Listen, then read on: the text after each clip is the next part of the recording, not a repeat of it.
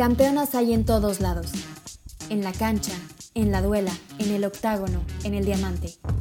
En la casa, en la escuela, en la ciencia y en el deporte. Sus voces nos traen alegrías, tristezas, dolor y resiliencia. Nos traen perseverancia, empoderamiento y mucho, pero mucho sacrificio. La historia de las mujeres y el deporte empezó después. Y hoy en día, seguimos tirando barreras y rompiendo estereotipos todas las voces de las mujeres que día con día construyen un futuro mejor para el deporte femenino, aquí en Historias de Campeonas. Yasmín Torrealba. Campeonas, campeones, bienvenidas y bienvenidos a un episodio más de Historias de Campeonas. Hoy nos enlazamos con una integrante de la selección chilena que juega y es goleadora del Colo Colo. Debutó con la Roja Femenina en 2019 cuando Chile le ganó la Copa Uber a Brasil. Yasmín Torrealba, bienvenida. Muchas gracias por acompañarnos. Hola, muchas gracias a ustedes por la invitación. Yas, pues, ¿qué tal? ¿Cómo te trata la cuarentena?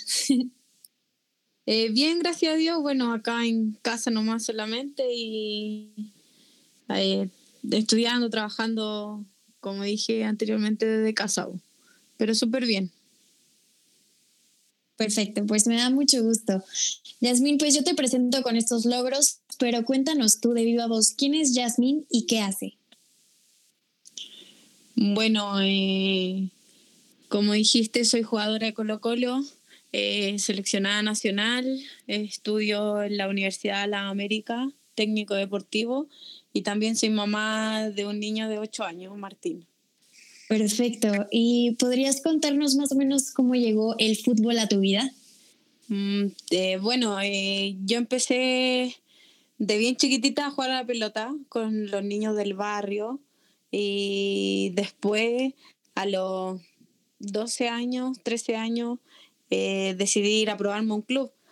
Eh, y siempre en verdad me gustó jugar a la pelota por el tema de, de los niños que vivían en mi casa, eran puro hombres, se jugaba solo fútbol. Así que eh, por eso mi familia igual es futbolera y, y ahí empezó mi, mi amor por el fútbol. Perfecto. ¿Y fue desde aquel momento que te pudiste ir dando cuenta más o menos de esta disparidad que existe entre el fútbol femenil y el fútbol varonil? O sea, yo creo que siempre ha habido esta diferencia entre los géneros. Y, y bueno, sí, porque ahí se notaba más cuando yo era chica porque eran puros niños, ¿verdad? Y yo era como la única mujer que jugaba. Y sí, de repente me dejaban jugar los campeonatos, de repente me decían, no, ¿sabes qué? Eres la única niña, así que no se puede. Así que siempre yo he encontrado que, que hay esa, esa diferencia. Sí, creo que es algo que, bueno, se extiende, digamos, todavía en todo el mundo y pues seguimos como trabajando por acortar estas brechas, ¿no? Hablando de tu trayectoria, ¿cómo fue tu primera experiencia con, con un club por allá en Chile? Bueno, mi primera experiencia fue en la Universidad Católica. Eh, ahí yo me di cuenta que me gustaba el fútbol, daba lo mismo en la posición que jugara. Y, bueno, más adelante cuando fui creciendo, me fui dando cuenta que me llamaba más la atención, no sé, jugar como delantera, hacer goles, me gustaba. Y, y eso más que nada ha sido súper bonito. Eh, participar en distintos clubes de acá de Chile y, y eso, y el año pasado terminar siendo la segunda mejor goleadora. Muy feliz, en verdad. Perfecto, pues muchas felicidades por estos logros. Y hablando, por ejemplo, en términos de apoyo en los clubes en los que, que has estado, ¿cómo se manifiesta o cómo se ve el apoyo hacia el fútbol femenil? Mm, eh, los últimos años han sido súper difíciles por tema de que el club anterior que estaba antes de Colo Colo eh, no contaba tanto como con los recursos que cuentan eh, Colo Colo mismo, Santiago Morning, que son uno de los clubes que tienen más apoyo acá en Chile. Y creo que fue súper difícil esa etapa, eh, contar con recursos justos de repente o no tener tantos recursos como para desarrollarnos futbolísticamente. Eh, pero ahora con Colo Colo sí me siento muy contenta, en verdad ellos se han preocupado 24/7 de todas nosotras, todas las jugadoras del plantel y existe un profesionalismo súper bonito y comprometedor. Oye, pues justo allá en Colo Colo estuvo una mexicana, Perla Morones, que justamente también jugó aquí en el Club León Femenil. ¿Tuviste oportunidad de coincidir con ella? No, no, yo llegué este año a Colo Colo. Ella estuvo el año pasado. La vi sí unos partidos acá en Chile. Ok, ok. Oye, y hablando también pues de tu rol también como mamá desde hace, si no me equivoco, ocho años que combinas pues el fútbol y la maternidad, ¿cómo ha sido este reto para ti? Uf, ha sido súper sacrificado en verdad, porque bueno, ser mamá, eh, soltera, eh, estudiar, entrenar en alto rendimiento, son cosas que tienes que organizarte súper bien para complementarla, o si no, eh, tienes que escoger una de las tres cosas. Y en este momento, gracias a mi pareja, gracias a, a todas las personas, a los clubes, al club, a la selección, me entienden, me apoyan, la universidad también entiende todo lo que hago, así que igual ha sido un poquito más fácil eh, o más liviana la tarea, en verdad que fácil, eh, con mi hijo y estar entrenando y estudiar. Aquí en México como tal aún no existen, digamos, protocolos para embarazo en las ligas. Allá, ¿cómo se encuentra esta situación? ¿Son todos los clubes los que apoyan? Eh, no tengo tanto conocimiento de eso, pero yo creo como algunas jugadoras estamos contratadas, yo creo que sí tenemos ese seguro, pero no todas. Ok, vale. Y en el tema que mencionabas de la educación, me parece un tema vital, algo muy importante que las jugadoras deben de tener en cuenta.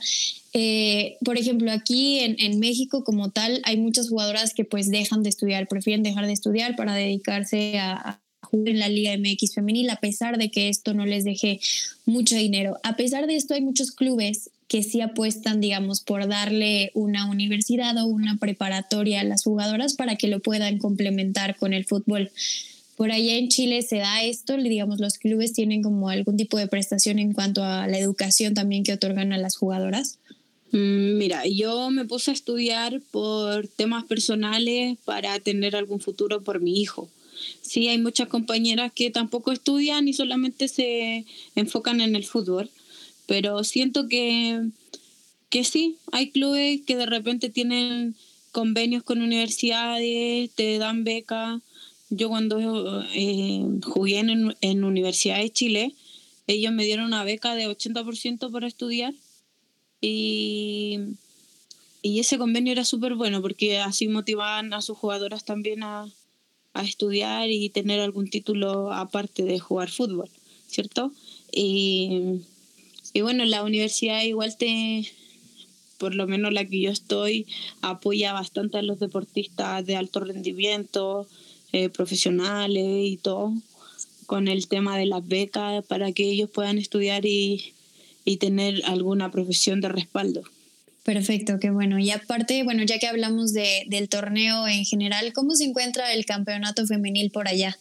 Bueno, acá el campeonato eh, solamente este año jugamos una fecha, eh, lo cual se eliminó esa fecha y se decidió hacer eh, un, un, torneo más corto con dos grupos donde se jugará un partido y eso definirá a los dos primeros con los dos primeros del otro equipo para hacer semifinal y final y poder sacar los cupos para jugar Libertadores y eso será en, términos... octubre, se jugará octubre. Ok. Ok, perfecto. Y en términos, por, ejemplo, de, de, la estructura que tiene la liga, ¿consideras que es una liga consolidada? O, por ejemplo, si tú estuvieras en, en algún puesto directivo, ¿qué mejorarías de la liga de allá? Yo creo que existe mucha desigualdad en, en temas de apoyo a los clubes.